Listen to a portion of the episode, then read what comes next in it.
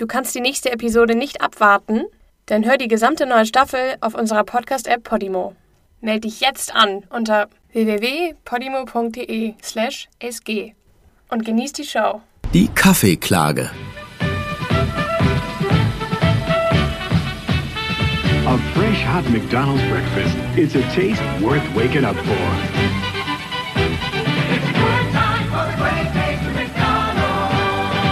Am Morgen des 27. Februar 1992 sind Chris Tiano und seine Großmutter Stella Liebeck auf dem Heimweg, nachdem sie Chris Onkel zum Flughafen am Stadtrand von Albuquerque, New Mexico gefahren haben. Für Chris ist die Fahrt eine Gelegenheit, Zeit mit seiner Großmutter zu verbringen. Stella ist erst kürzlich von Arizona nach New Mexico gezogen, um näher bei ihrer Familie zu sein. Stella ist 79 Jahre alt und verwitwet. Sie ist gesund, fit und aktiv. Nur eine Woche zuvor hat sie in ihrem Garten eine Palme ausgegraben und in ihrem neuen Zuhause die Decke gestrichen. An diesem Morgen sind sie früh losgefahren, um zeitig am Flughafen zu sein. Stella hatte keine Zeit zum Frühstücken. Das will sie jetzt nachholen.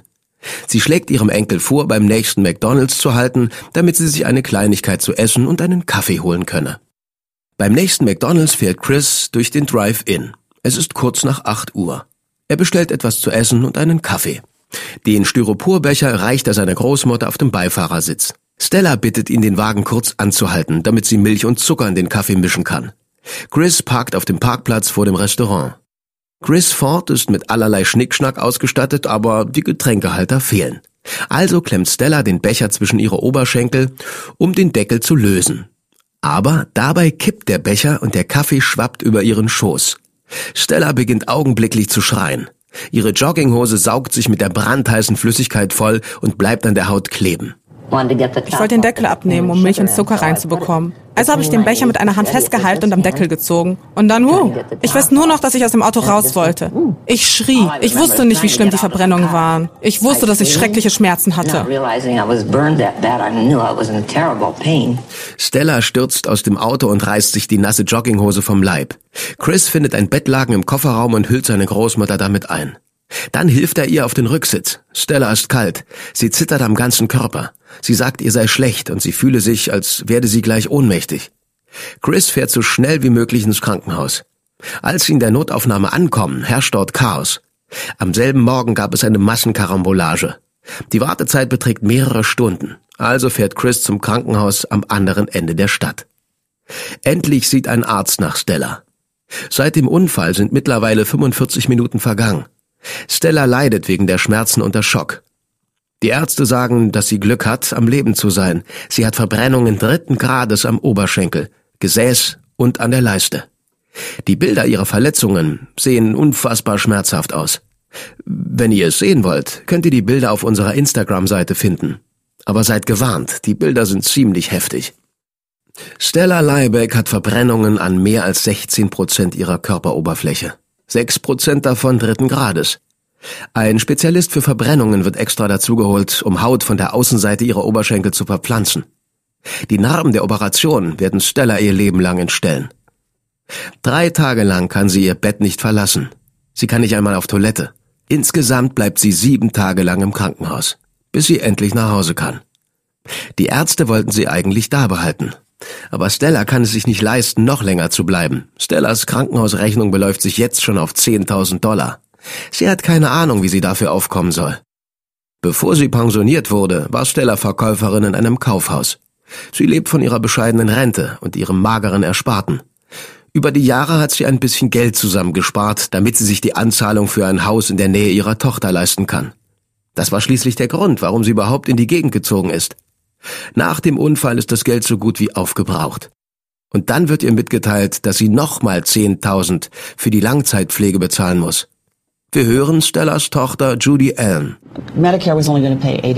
Die Krankenversicherung hätte nur 80 Prozent bezahlt. Sie müsste die 20 Prozent bezahlen. Wir haben uns gefragt, warum zahlt nicht McDonald's für die Pflegekosten? Mein Haus ist versichert. Wenn sich jemand in meinem Haus den Arm bricht oder sonst verletzt, dann erwarte ich, dass meine Versicherung dafür aufkommt. Zusammen mit ihrem Ehemann Chuck schreibt Judy einen Brief an McDonald's. Im Namen ihrer Mutter bittet sie das Unternehmen darum, die Kaffeemaschine in der Filiale von Albuquerque genau unter die Lupe zu nehmen. Falls die Filiale alle Richtlinien einhält, sollte McDonald's in Betracht ziehen, den Kaffee weniger heiß zu servieren. Und schließlich bittet sie McDonald's um eine Zahlung von 20.000 Dollar für den, Zitat, medizinischen und Genesungsaufwand, der nötig ist, um Stella wieder auf die Beine zu bringen. In einem Antwortschreiben bietet McDonald's 800 Dollar.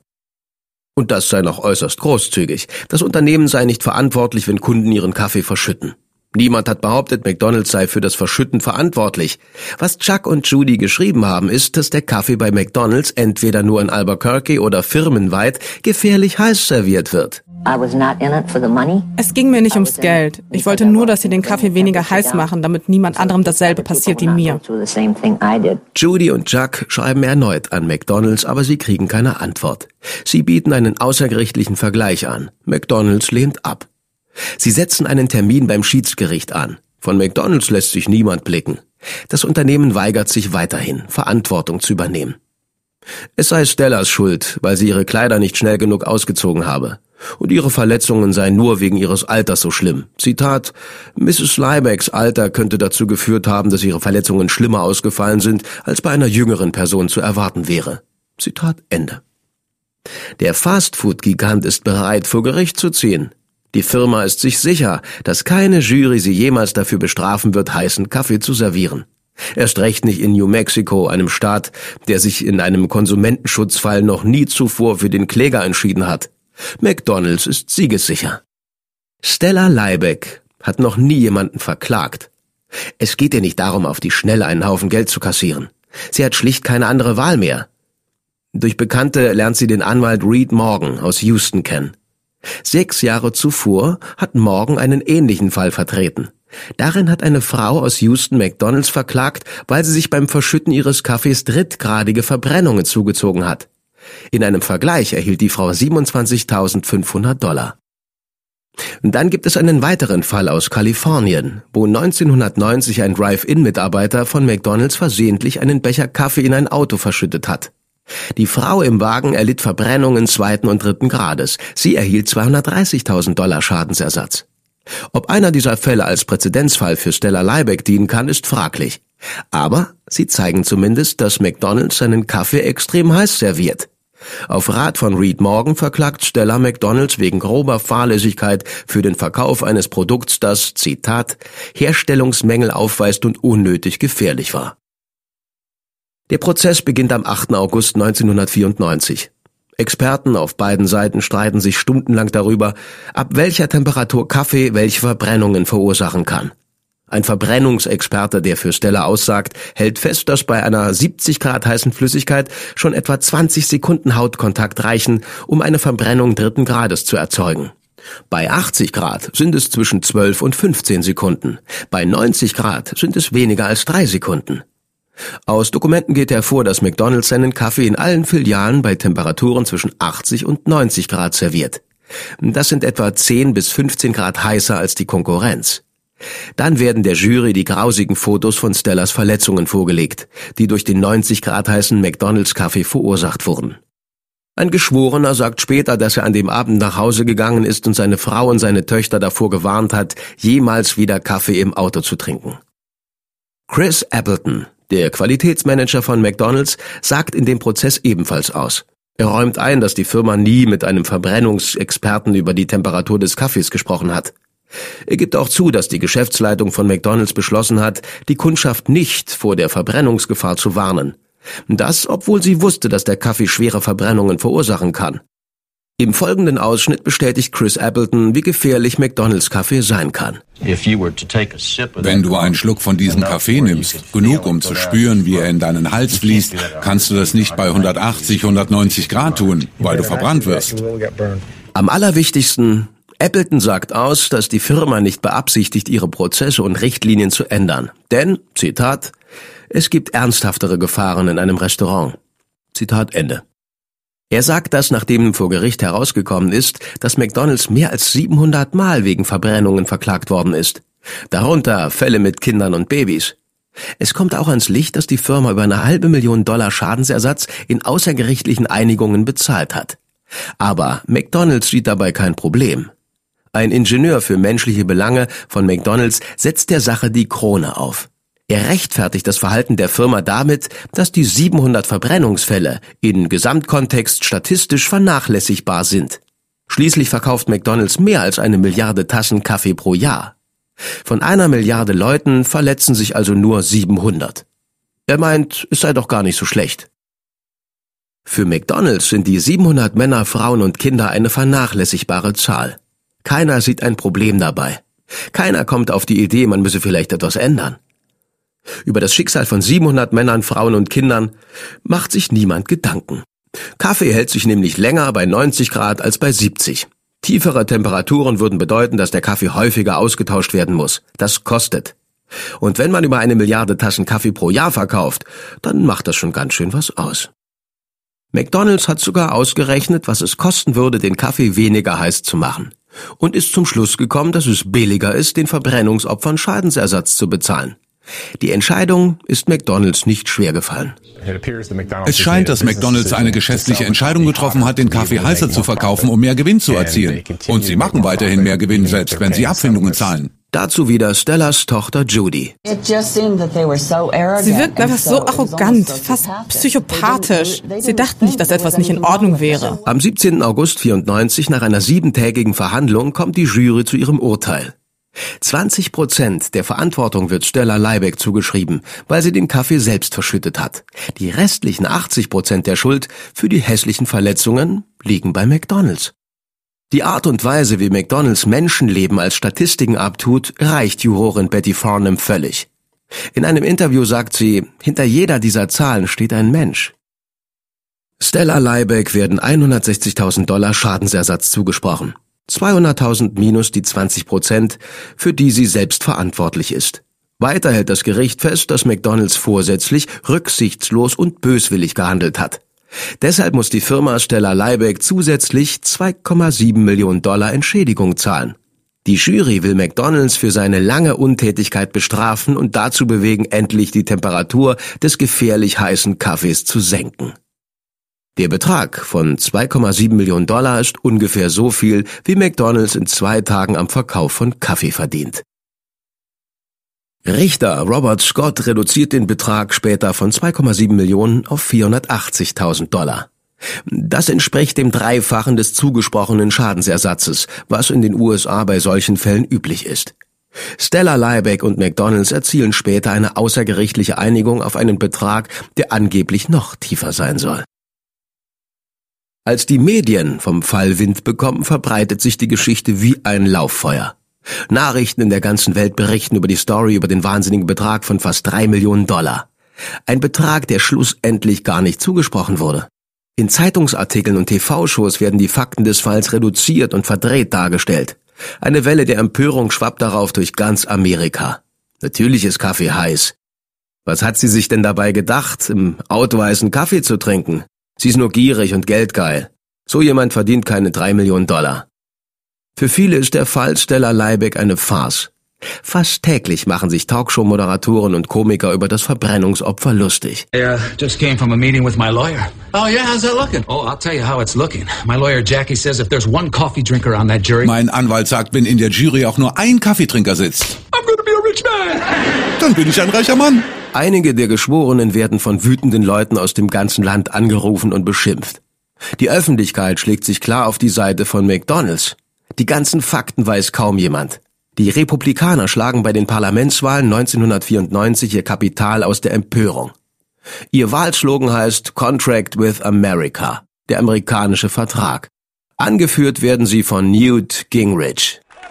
But it tells you something. It tells you something es zeigt, wie losgelöst sie vom amerikanischen Volk sind. Jeder Punkt in unserem Vertrag wird von 60 Prozent oder mehr der amerikanischen Bevölkerung unterstützt. Einige der Artikel werden von 80 Prozent unterstützt. Außerhalb von Washington ist es ein Vertrag mit Amerikanern. Der amerikanische Vertrag für Amerikaner enthält einen Abschnitt, der Verordnung über eine Gesetzesreform mit gesundem Menschenverstand heißt. Wird die Verordnung angenommen, dann wird es in Zukunft eine Obergrenze für Schadensersatzzahlungen geben. Dazu werden Gesetze zum Konsumentenschutz eingedämmt. Darin steht sogar, dass nach einer Gerichtsverhandlung der Verlierer für die Prozesskosten des Gewinners aufkommen soll. Der Entwurf gerät in die Kritik, weil es für arme Leute praktisch unmöglich wäre, gegen Großkonzerne und ihren unendlichen finanziellen Mitteln zu klagen. Wenn die Verordnung der Republikaner durchkommt, dann hätten Leute wie Stella Leibeck keine Chance für ihr Recht vor Gericht zu gehen. Einer Frau wurden 2,9 Millionen Dollar in einer Klage gegen McDonald's zugesprochen. Sie behauptet, ihr Kaffee sei zu heiß gewesen, nachdem sie ihn über sich selbst verschüttet hat. Fast täglich hören wir von neuen ähnlich absurden Klagen. Wer zahlt dafür? Sie. Sagen Sie dem Gesetzgeber, dass wir uns keinen weiteren Millionen Dollar Kaffee leisten können. Am 8. November 1994 erzielen die Republikaner einen historischen Wahlsieg. Nicht zuletzt dank der Empörung über Stella Leibecks Fall. Die republikanische Revolution ist Tatsache. Die Partei übernimmt die Mehrheit im Senat und im Repräsentantenhaus. Und sie legt den Gesetzesentwurf Präsident Clinton vor. Aber am 2. Mai 1996 legt der Präsident gegen die Verordnung über eine Gesetzesreform mit gesundem Menschenverstand das Veto ein. Ich trete heute vor den Kongress ohne Unterzeichnung für das neue Produkthaftungsgesetz. Ich habe mich zu diesem Schritt entschieden, weil dieses Gesetz amerikanische Familien benachteiligt. Es nimmt ihnen die Möglichkeit, vollständig zu genesen, wenn ihnen durch ein mangelhaftes Produkt Schaden angetan wurde. Ich bin sehr daran interessiert, Gesetze zu unterzeichnen, die unser Rechtssystem besser, fairer und effizienter machen. Aber dieser Entwurf würde Familien schaden, ohne zu einer Verbesserung unseres Rechtssystems zu führen. Es würde zu mehr unsicheren Produkten in unseren Häusern führen. Es würde den Schuldigen ermöglichen, sich der Verantwortung zu entziehen. Ich kann dieses Gesetz nicht verabschieden. Eine meiner Pflichten als Präsident ist der Schutz von Gesundheit und Sicherheit der amerikanischen Bevölkerung. Eltern sollen darauf vertrauen, dass das Spielzeug ihrer Kinder ungefährlich ist. Familien sollen sich sicher sein, dass ihr Auto bei einem Unfall nicht explodiert. Unsere Großeltern haben ein Recht darauf zu wissen, dass sie durch ihre Medikamente und medizinischen Geräte nicht zu Schaden kommen. Es ist einer der Grundpfeiler unseres Rechtssystems, dass eine Familie bei Schäden durch mangelhafte Produkte ihr Recht auf Schadensersatz einklagen kann. Wer die öffentliche Gesundheit gefährdet, muss zur Verantwortung gezogen werden.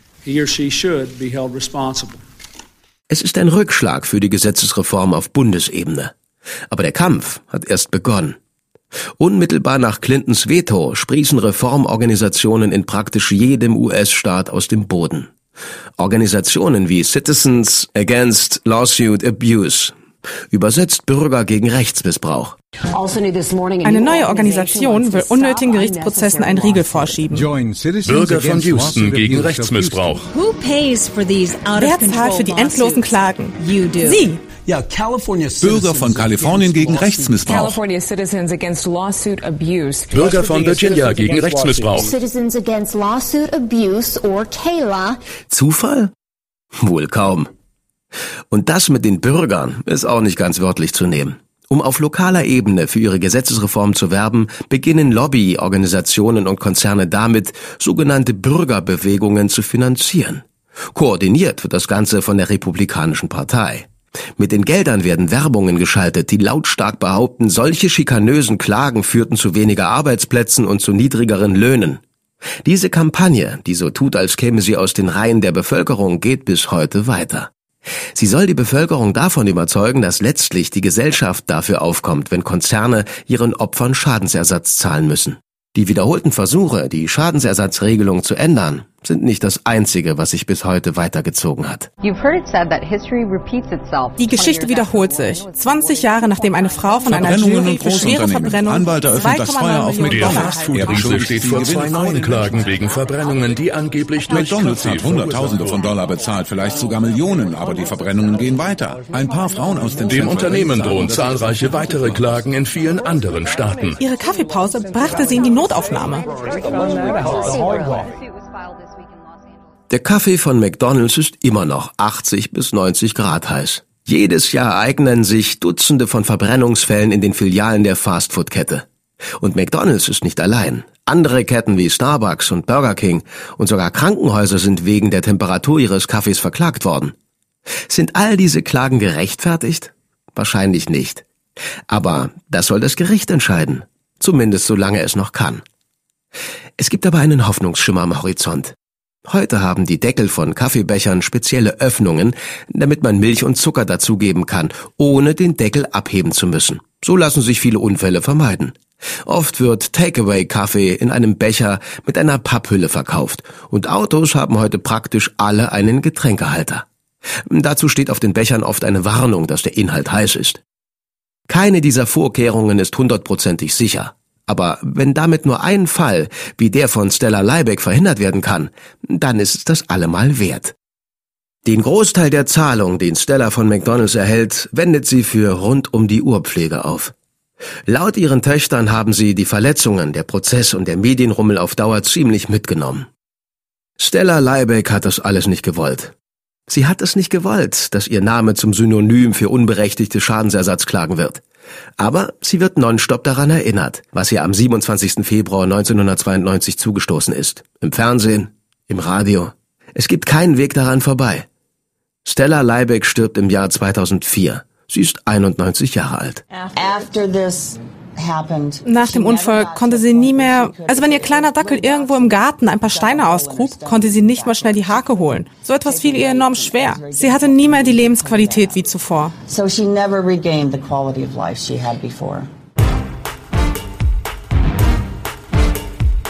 Du kannst die nächste Episode nicht abwarten, dann hör die gesamte neue Staffel auf unserer Podcast-App Podimo. Meld dich jetzt an unter www.podimo.de/sg und genieß die Show.